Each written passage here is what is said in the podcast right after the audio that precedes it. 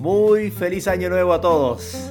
Es el primer año de Historias Católicas, así que estamos celebrando hoy nuestro primer cumpleaños. Por eso casualmente, el Día de la Madre de Dios, queremos agradecerle principalmente a ella, que nos ha regalado este año entero de episodios de historias católicas con tantos nuevos amigos, nuestros oyentes, tantos países que hemos llegado, que es increíble poder llegar por todo el mundo y espero que les haya hecho mucho bien a muchas almas. Algún día veremos el fruto espiritual que está haciendo esto y ojalá y Dios quiera que sea mucho. Por eso queremos agradecerle en primer lugar a Dios que esa, su madre, la madre de Dios, es nuestra madre y todas las gracias que han venido a través de ella. Y por eso queríamos dedicarle este primer episodio del año 2022, ya increíble, Queremos dedicárselo a ella, a la Madre de Dios. Y va a ser sobre el tema de las apariciones marianas.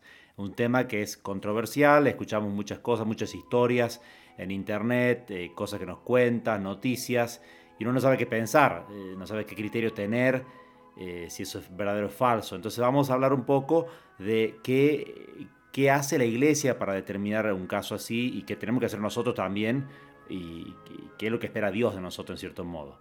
En primer lugar, yo diría que tenemos que recortar los extremos. Es lo más fácil hacer al principio, eh, que sería el credulismo y el incredulismo, si se quiere, que es eh, simplemente eh, el incredulismo es negar toda posibilidad de apariciones. Y entonces ahí bueno, uno podría tener el extremo del ateo que simplemente no cree en Dios, no cree que haya sido hecho el universo por Dios, entonces bueno, ya de ahí en más, cualquier aparición, cualquier cosa sobrenatural simplemente le va a parecer absurda. Pero sin ir, eh, sin ir a ese extremo, también podemos ver un cierto incredulismo de creer que, Dios no puede hacer esto. Pero si uno ve que Dios hizo el universo, una aparición es eh, poca cosa, ¿no? Eh, es lo que uno piensa en los milagros. Me acuerdo una vez discutiendo con una, atea, hablamos de un milagro que pasó en Zaragoza, la Virgen del Pilar le, devolvió la pierna, a uno que le faltaba una pierna, es una cosa increíble, está todo firmado por notario, por el gobernador, por el, párroco, por todos los testigos que lo conocían y todo. Y esta me mira y me dice, padre, ¿usted cree eso? Y yo le digo, pues si pudo hacer el universo, una, pierna es nada, son centavos en cierto modo. Entonces, Dios sí puede hacerlo. Eso es la primera premisa que tenemos que tener.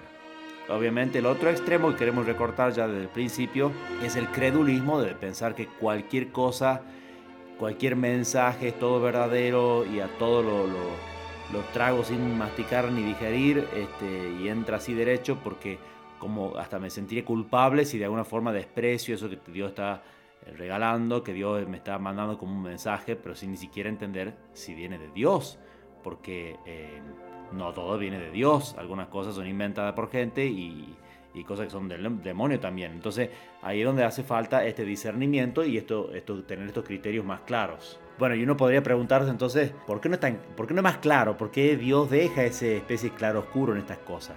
Y ahí uno podría ya adelantarse y decir que es para tener el mérito de la fe, porque Dios en muchas cosas en nuestra vida no nos dice tan, tan claro. Celebramos hace poco la Navidad y, es el momento también del empadronamiento, que donde no se enteran por un ángel eh, que viene a decirles el mensaje ni a llevarlos a San José y a la Virgen para que estén sanos y salvos. Se enteran simplemente porque el, nombre aparece en una lista y ahí descubren que es la voluntad de Dios y entonces está siempre ese claro oscuro en las cosas para que tengamos el mérito de la fe.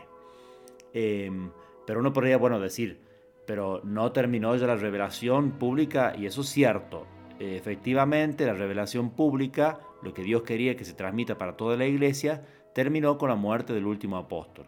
O sea, al morir San Juan ya no hubo más revelación pública, ya no hubo más Sagrada Escritura, este, ya está todo dicho, lo que tenía que ser dicho. Entonces uno dice, bueno, ¿para qué entonces una aparición? ¿Para repetir lo mismo? Sí, precisamente, para repetir lo mismo, eso es la catequesis. Entonces, si hay una catequesis, ¿y por qué, por qué hace falta una catequesis? Porque no todos entienden lo que ya está dicho, eh, o no lo toman en serio. Y es sobre todo eso lo que vemos ahí, el amor maternal de la Virgen, debe venir a que tomemos más en serio las cosas que Dios nos enseña, eh, que nos tomemos en serio la salvación, que nos tomemos en serio la salvación de otras personas también. Y entonces por eso la Virgen como madre se entiende que quiere hacerlo. Cuando uno entiende el amor de, Dios y el amor de la Virgen, un poco más a fondo porque nunca lo vamos a entender en esta vida, cuando uno entiende eso se da cuenta que, eh, es bastante lógico incluso que vengan y, se multipliquen estas, apariciones. acabo de venir de Monterrey, de ver la Virgen del Nogal y bueno, tantas otras historias ¿no? que conocemos, eh, Fátima, Lourdes, eh, acá mismo Nuestra Señora de Guadalupe, bueno, escuchamos de la Salete, escuchamos de, escuchamos de la Virgen de Garabandal y, Akita, Japón, tantas que uno no dice, bueno, ¿serán verdaderas o no? Una de las objeciones que pone la gente que dice, bueno, no, la Virgen ni habló en el Evangelio casi, entonces no, no puede estar hablando tanto ahora. Esa objeción es absurda. Eh, ¿Por qué? Porque si aparece obviamente algunas breves palabras de la Virgen, cuando el ángel la saluda, o sea, el momento de la anunciación, la respuesta de la Virgen, momento de, de Caná también, donde la Virgen habla. Eh, entonces, obviamente son muy pocas las partes donde aparece hablando la Virgen. Pero eso, ¿qué, qué se concluye de eso? Nada, porque ahí los evangelistas tomaron algunas palabras. ¿Cómo vamos a pensar que la Virgen solamente dijo eso? Obviamente habló muchas cosas y, y la Virgen... Eh, es la madre de Dios, pero era, una, es una persona humana y en ese momento eh, vivió una vida humana, tenía que hacer las compras en el mercado, tenía que hablar y tantas otras cosas. Entonces, que sepamos poco lo que dijo la Virgen no quiere decir que no habló. Entonces esa objeción ya no, no funciona, no va.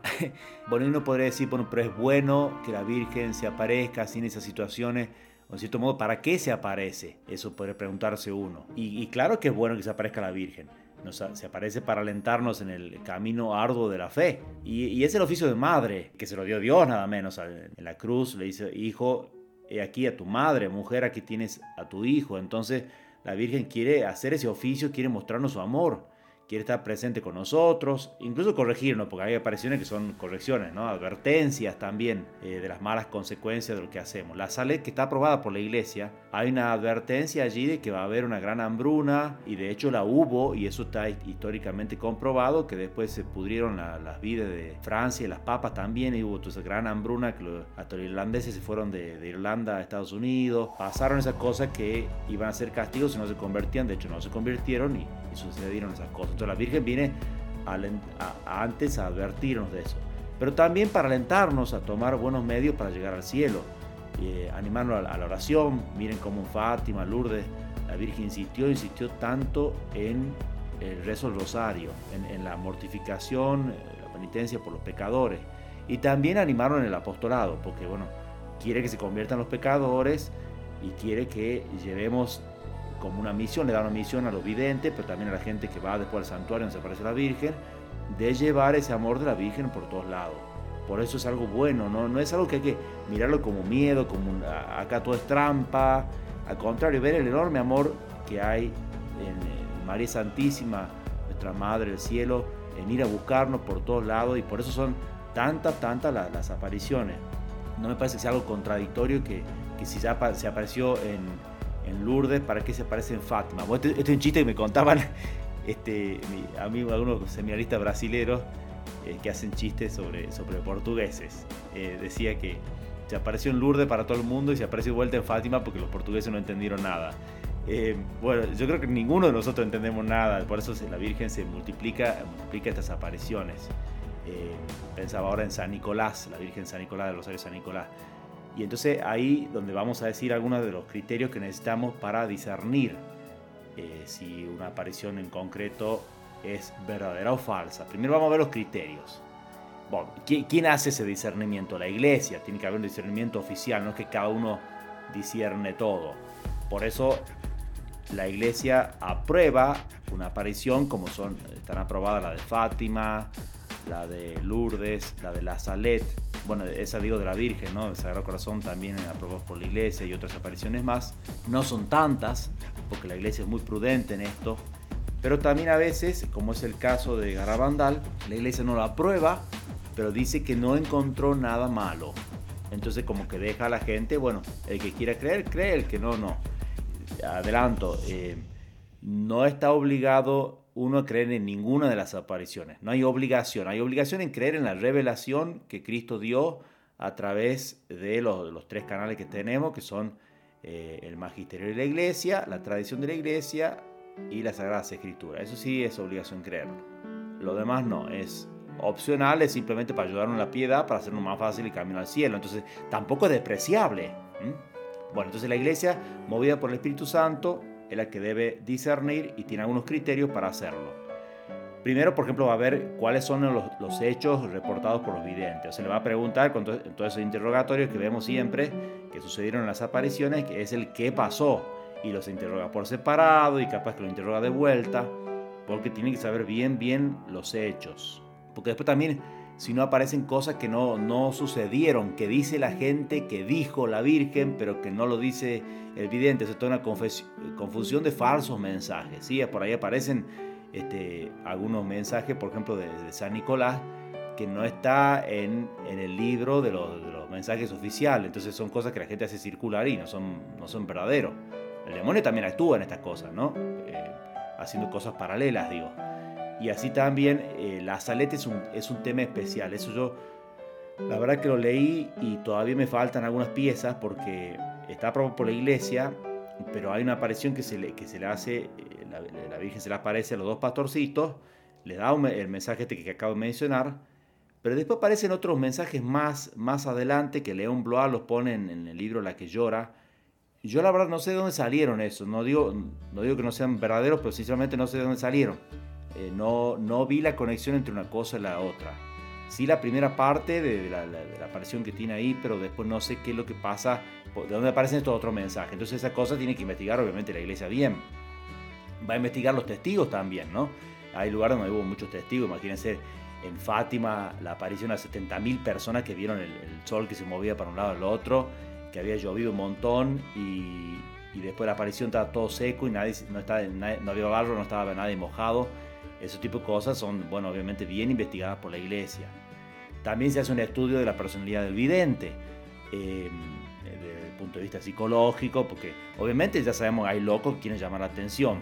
Hay una anécdota de, de Fulton Sheen, eh, el obispo Fulton Sheen, que se aparece una viene una señora, cruza la calle y le dice, eh, tengo un mensaje del Espíritu Santo para usted, tiene que ir ya a Rusia y evangelizar allá. Y entonces eh, Fulton Sheen le, le, contesta un chiste. Dice, sí, a mí, a mí también me dijo el Espíritu Santo, dice, le vamos a hacer un chiste a esta señora que viene acá. Simplemente riéndose de, de que, bueno, no es que cualquier cosa viene del Espíritu Santo.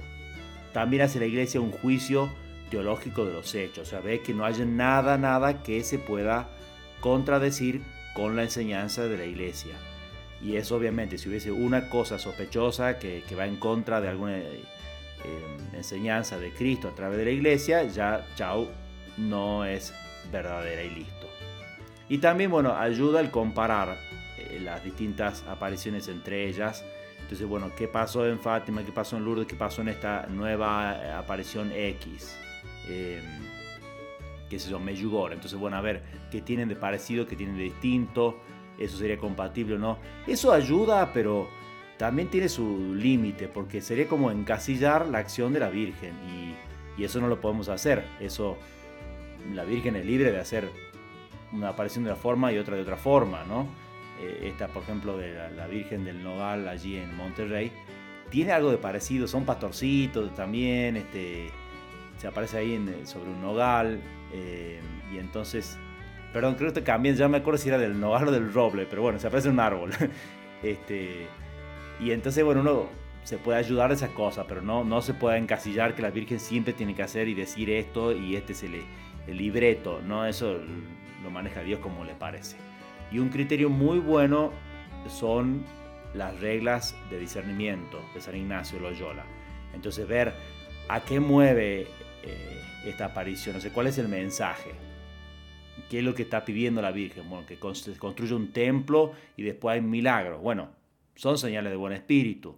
Eh, la casita que pide eh, para que se adore a su hijo acá en, la Virgen de Guadalupe, eh, bueno, eso es algo, parece de buen espíritu todo, ¿no?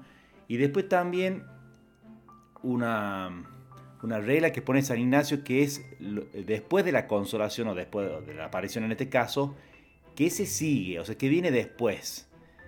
no sé, resulta que el lugar era un lugar donde después los videntes se ganaron mucho éxito y dinero y lo que sea y fundaron su propia no sé qué, bueno, mal espíritu. Eh, pero no, resulta que los videntes después fueron santos, buen espíritu. Pero bueno, ahí también entra otro, otro elemento más que es que la Virgen no se le aparece a alguien porque sea santo o para como premio de su santidad. Sí puede hacerlo también, pero el, el, vidente no es que está santificado ya por la, por la visión, tiene que después hacerse santa. Santa Bernardita Subirú no se hizo santa por la visión sola, sino por después cómo llevó su vida religiosa, la humildad que tuvo, la negación increíble, el amor a Dios y, el amor a la Virgen, obviamente. Entonces eso es lo que santifica, es importante. Es muy importante no confundir santidad con esto. Estos son alicientes, un empuje que nos da la Virgen a la santidad, pero no es la santidad. Entonces no es que si yo sé muchos eh, de los mensajes o si estoy viendo videos de esto todo el tiempo, yo soy más santa. En realidad no, no nada, es, es como escuchar un discurso motivacional, si quieren, eh, sobre deporte, por ejemplo, y después no, no hacer nada. Bueno, no soy mejor en el deporte por haber escuchado eso. Entonces, esto, es simplemente para moverme a la santidad y, bueno, y gran misericordia de la, de la Virgen de movernos, ¿no? Todo el tiempo como una madre que nos... como nuestra mamá que nos hace hacer la tarea, eh, nos enseña a ordenar el cuarto y tantas otras cosas que después son muy útiles en la vida, eh, y tanto, tanto para agradecer a la Virgen que nos mueva de una forma tan suave, amable. Son muy lindas las, historias, obviamente, algún día ya nos podremos contar más de las historias, ya muchas las saben, pero son, son hermosos ver la, ternura, la, dulzura de la Virgen, el respeto. En, Lourdes, por ejemplo, la Virgen le, pide si le haría el favor de ir eh, eh, dentro de 15 días de vuelta. O sea, la trata con un respeto que uno hasta no puede creer, ¿no? Pero bueno, así la Virgen de, buena y eso es lindo ver, conocerla un poco más a través de esas cosas. Eh, apariciones como a Bruno Cornacchiola, donde la, la, Virgen lo frenó, venía con un cuchillo, este hombre dispuesto a matar al Papa y se le aparece la Virgen y lo frena. Después el hombre se convierte, bueno, eso está ahí en Tres Fontanas, en Roma. Eh, la aparición de la Virgen a los siete servitas que les pidió que funden una orden. Bueno, a San Ignacio se le apareció eh, ahí en Manresa, Cristo y la Virgen se le aparecieron 20 veces. Entonces, ellos no, no desprecian en absoluto este, estas apariciones. No hay que pensar eso de, mirarlo así con por sobre el hombro, burlándose de las apariciones. Y los santos este, fueron prudentes, pero, pero las aceptaron. O sea, Felipe Negri tiene una, una anécdota de una falsa aparición. Se le aparece supuestamente la Virgen y él escupe a la aparición. Y dice, ¿cómo hizo eso? Dice que no se le veían los pies, algo, algo raro había visto ya también. Este, y se mueve así, se sacude y era el demonio. Le dice, ¿cómo te diste cuenta? Y le dice, a mí se me va a aparecer la Virgen. Entonces, bueno, es importante la humildad de los santos, ¿no?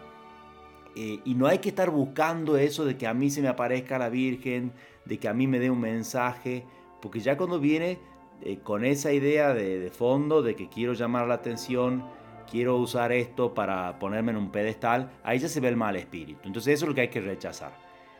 Muchas historias hermosas eh, sobre la aparición de la Virgen, se la vamos a dejar para otra vuelta. Ahora simplemente quería agradecerle con este nuevo episodio a la Virgen Santísima habernos regalado este año junto con todos ustedes y, y, el habernos dado estos nuevos amigos que tenemos a través de este podcast de historias católicas. Así que les pedimos que lo compartan con mucho más, queremos llegar a muchísimas almas más y que también recen por el fruto espiritual, para que no solamente la gente lo escuche, sino que esto le toque el corazón y lo mueva a amar un poquito más a Dios y a la Virgen Santísima, ya con eso estoy y me doy por bien pagado.